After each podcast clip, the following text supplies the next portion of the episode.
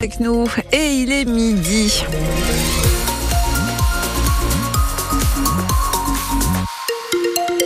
Du côté de la météo, c'est à partir de ce week-end que nous basculons véritablement dans l'hiver.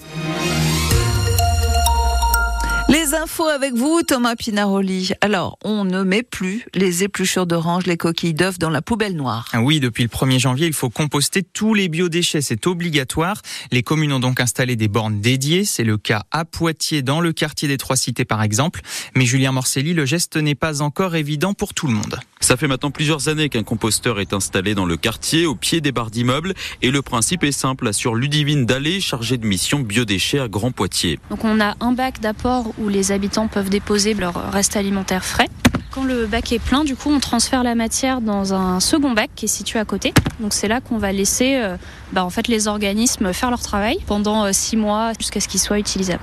Et donc là, ce qu'on a devant les yeux, c'est du compost, il est utilisable. Oui, tout le monde peut venir se servir, tous les habitants euh, du quartier. Pour autant, tous les habitants ne jouent pas le jeu, regrette Cécile qui travaille dans le quartier. Il y a des gens qui s'en servaient de poubelles, qui respectaient pas que de l'alimentaire dans le compostage. Rien qu'on voit quand il y a des conteneurs, des poubelles, c'est déchetterie à outrance. Quand je vois que pour les ordures classiques, ce n'est pas respecté. Pour les biodéchets, j'ai un doute. Mais pour Gérald Blanchard, élu à Grand Poitiers en charge des déchets, ces comportements restent minoritaires. On sait très bien que c'est pas immédiat dès qu'on met en place un, un, système. Il faut un peu de temps. Une fois que ça va être complètement expliqué et intégré, il pourra y avoir des contrôles qui seront effectués. Ça peut potentiellement être sanctionné. Personne n'est censé ignorer la loi. Autrement dit, ceux qui ne respectent pas l'obligation de tri pourraient bientôt être contraints de payer une amende.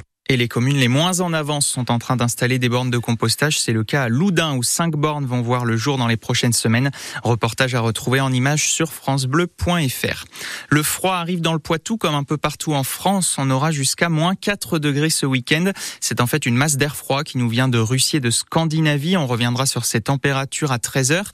L'avantage avec ce temps sec, c'est que les cours d'eau vont retrouver des niveaux plus normaux.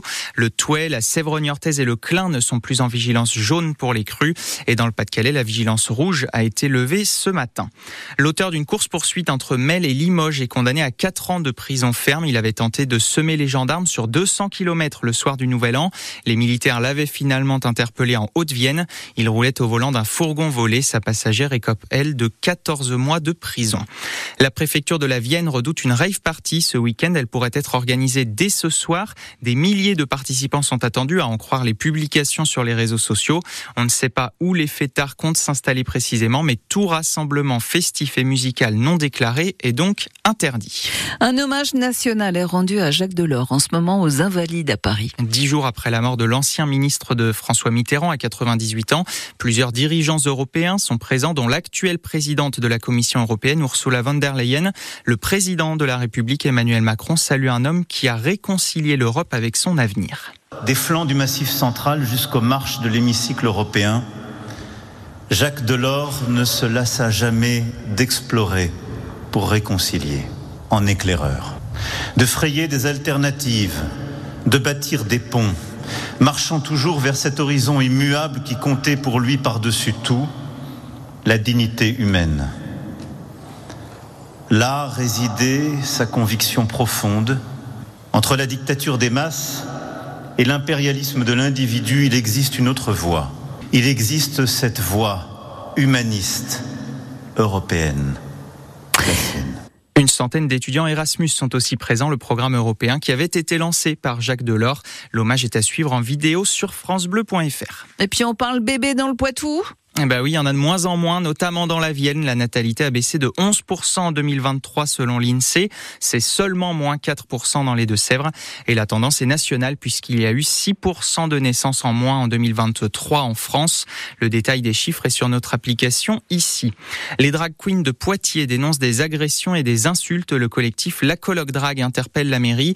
On ne se sent en sécurité ni le jour ni la nuit. La ville indique que ces actes répréhensibles n'ont pas leur place à Poitiers. On vous a résumé la situation sur notre site francebleu.fr. Une nouvelle défaite pour nos pongistes du TAC 86. Elles se sont inclinées 3 à 2 hier soir face à Sainte-Pierrez pour leur première rencontre de l'année. Nos Poitevines restent englués à l'avant-dernière place du championnat de Pro A. Et puis c'est parti pour le rallye Dakar. Trois vin prennent le départ. Charlie Herps et Philippe Gendron dans la Vienne. Guillaume Cholet pour les Deux-Sèvres. Au programme 7891 km dans le désert de l'Arabie Saoudite. Course dure jusqu'au 19 janvier.